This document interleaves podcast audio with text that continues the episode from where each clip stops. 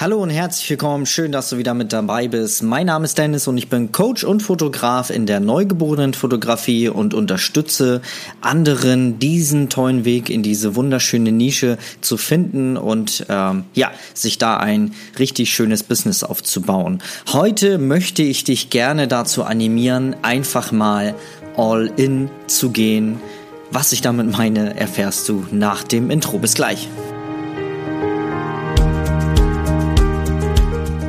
Und herzlich willkommen zum Podcast Zwischen Kamera und Windeln. Mein Name ist Dennis und in meinem Podcast geht es um das Business und das Mindset in der Familienfotografie. Und das Ganze mit Herz. Du bist bereit? Ich auch. Dann lass uns starten. Bis gleich.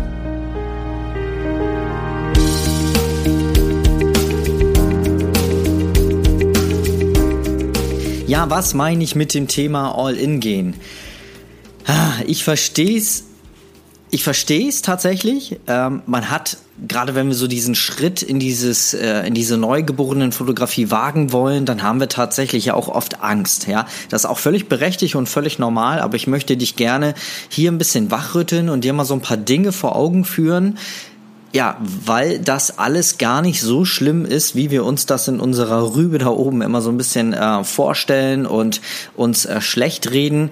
Und als erstes möchte ich dir gerne sagen, du solltest mehr bereit sein, auch mal wirklich Risiko einzugehen, ja, all in zu gehen. Das heißt nicht, dass du jetzt hier äh, dich blauäugig, grünschnäblig ähm, mit irgendwie 50.000 Euro verschuldest und äh, ein Studio aufbaust und Equipment für 30.000 Euro und dann äh, los, los geht's. Damit, das meine ich damit nicht. Ich möchte einfach nur, dass du keine Angst davor haben solltest und auch nicht musst, ähm, Gewerbe anzumelden. Du musst dir einfach mal vorstellen, wenn du Gewerbe anmeldest, ja, und nehmen wir mal an, nach einem halben Jahr scheiterst du. So, du scheiterst und nehmen wir mal an, du gehst vielleicht auch mit 5000, 6000 Euro Schulden daraus, ja. Was ist denn tatsächlich das Schlimmste, was passieren kann? Einfach mal kurz mal überlegen. Wir sind hier in Deutschland, vielleicht hörst du auch das aus Österreich oder aus der Schweiz, aber wir sind hier in Europa. So, und was ist hier das Schlimmste, was passieren kann? In Deutschland, ja, und dann bekommst du vielleicht mal Hartz IV, ähm, du wirst aber unterstützt, ja. Du musst nicht unter einer Brücke schlafen. Dein Kühlschrank ist trotzdem noch voll mit Essen. Vielleicht nicht mehr das teuerste Essen, aber es ist voll mit Essen. Und du wirst nicht sterben. Das als allererstes. Und du musst dir mal vorstellen, dein Worst Case, ja, dieses ganz schlimme Szenario, was wir da uns in unserem Stübchen da oben in unserer Rübe ausmalen, das ist der Best Case für viele, viele andere Menschen auf dieser Erde, ja.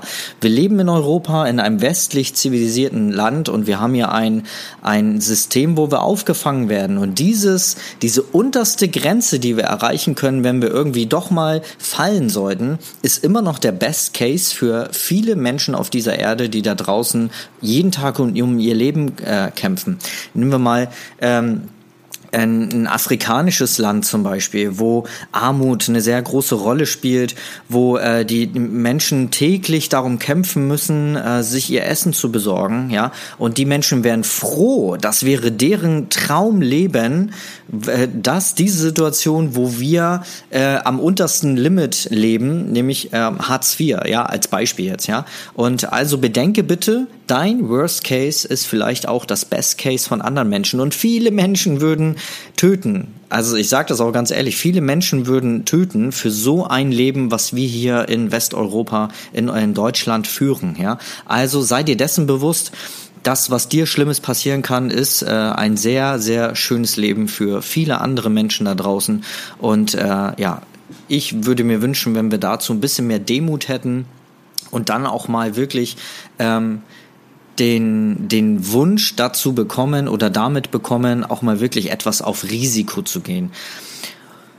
Ja, und der zweite Fall, der passieren kann, nehmen wir mal an, du hast jetzt, ähm, du, na, du bist jetzt zum Beispiel selbst frisch gebackene Mama, oder du findest halt Babys so toll und willst jetzt diesen Weg in diese neugeborenen Fotografie, in diese wunderschöne Art der Fotografie, diese tolle Nische willst du machen, überlegst aber, ah, Gewerbe anmelden oder nicht und dann lässt du's. Und dann haben wir 50 Jahre weiter. Ich weiß ja jetzt nicht, wie alt du bist. Ich habe das auch schon mal in der letzten, einer der letzten Folgen gesagt. Du stehst jetzt an deinem Lebensende und äh, bist kurz davor, ähm, das Zeitliche zu segnen. Ja, äh, ich hoffe, das dauert noch ganz, ganz lange bei uns allen, aber irgendwann ist es ja nun mal so.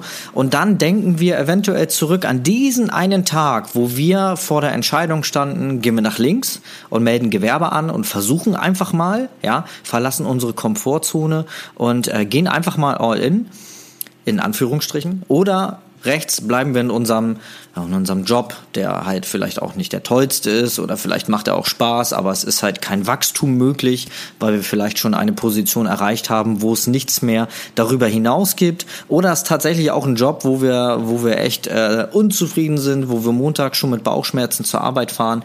So, und die beiden ähm, vor, äh, vor dieser Weggabelung stehst du und daran erinnerst du dich jetzt zurück und du bist leider, bist du den rechten Weg gegangen. Du bist den Weg gegangen, wo alles sicher ist, wo du deinen Job hast, wo du dein Geld bekommst, wo du aber auch nicht wachsen kannst. Ja, und glaub mir, wenn du jetzt an diese Situation denkst, wo du wirklich an deinem Lebensende an diese Situation zurückdenkst, was, was fühlst du da? Was denkst du da? Also wenn ich darüber nachdenke, dann würde ich tiefe Trauer empfinden, weil ich das, glaube ich, dann bereuen würde, dass ich diesen Schritt damals nicht gegangen bin. Und ähm, ja, das wäre nicht schön. Und das ist tatsächlich auch, wo viele Menschen dran denken. Es gibt so ein schönes Buch von, ich hoffe, ich spreche es jetzt richtig aus, Bruni Ware ähm, ist die Autorin äh, Dinge an die Menschen denken, kurz bevor sie sterben. Die war nämlich unter anderem, also die hat irgendwie so eine äh, Reise durch Australien gemacht und da war sie unter anderem auch mal als, als äh, Sterbebegleiterin dabei. Also sie hatte Menschen betreut, gepflegt, die äh, kurz vor ihrem Lebensende waren und da hat sie ganz, ganz intensive Gespräche geführt. Und da war unter anderem dabei, dass die Menschen, die dann äh, wirklich kurz vor ihrem Lebensende sind, nicht darüber nachdenken, oh, warum habe ich mir den Porsche nicht gekauft?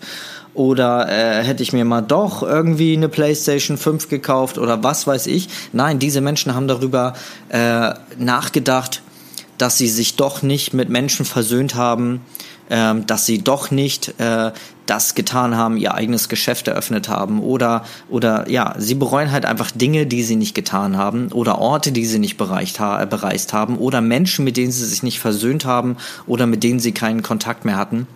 Das sind so Sachen, woran äh, Menschen denken, wenn sie kurz vor ihrem Lebensende stehen. Und äh, ja, nur noch mal so zum sicheren Job, ja.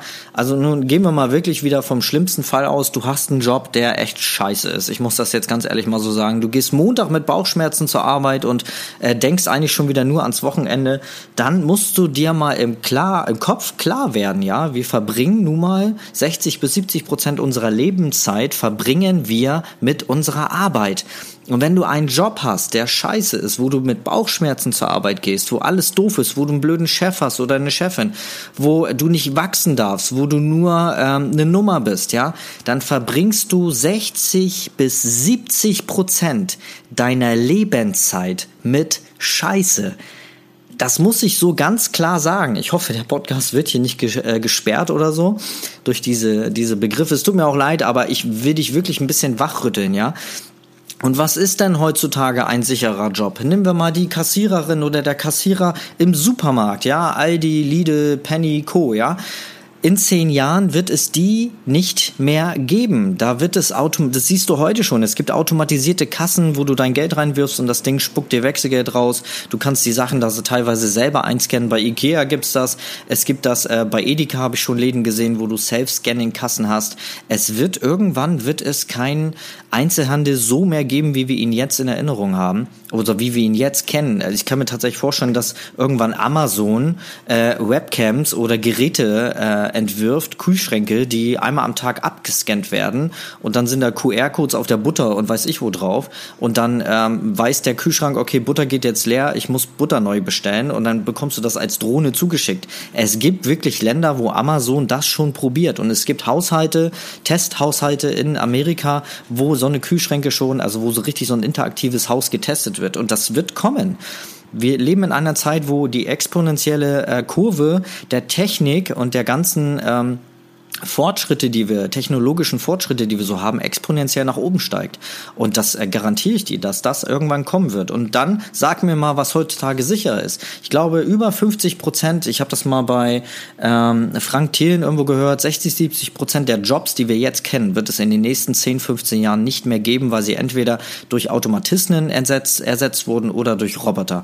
Und es gibt ja selbst äh, Roboter, die kochen können, ja. Also, ähm, also löse dich von diesem sicheren Job denken und selbst wenn jetzt, wenn wir jetzt gerade einen Job in Festanstellung haben, ja, wie leicht ist es denn bitte, einen Mitarbeiter loszuwerden, ja? Wenn dem Chef oder deiner Chefin deine Nase nicht mehr passt, dann wird er schon Gründe, äh, Gründe finden und Dinge versuchen, um dich rauszuhauen. Äh, das hören wir immer wieder, dass es sowas gibt. Ähm, da wird einem Diebstahl untergejubelt oder äh, man wird so lange äh, gemobbt, bis man von alleine geht. Also trenn dich bitte von diesem Wort sicherer Job.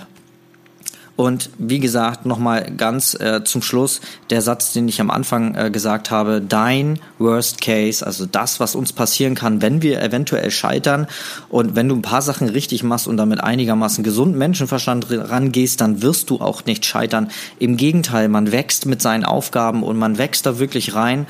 Und es ist auch mal ganz gut, mit dem Hintern an der Wand zu stehen, einfach zu wissen, okay, ich habe jetzt keine andere Wahl und dann musst du, du musst in die Umsetzung kommen und dann findet man immer Wege, wie man dann doch äh, ja, über die Runden kommt, wie man sein Business am Laufen hält und zum Wachstum bringt.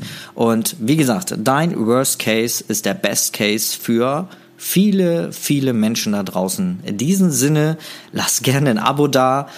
Ähm, ich würde mich freuen, lass auch mal bitte eine Bewertung da, dann bekomme ich auch mal mit. Euer Feedback ist leider immer so bei Podcasts so, da äh, gibt es äh, keine Interaktion. Ja, wenn wir auf Instagram einen Livestream machen, dann sehe ich eure Kommentare, ich sehe, wer alles online ist. Hier beim Podcast sieht man das leider nicht. Also schreibt gerne mal eine Bewertung, dann sehe ich auch mal euer Feedback und weiß, wie euch das erreicht.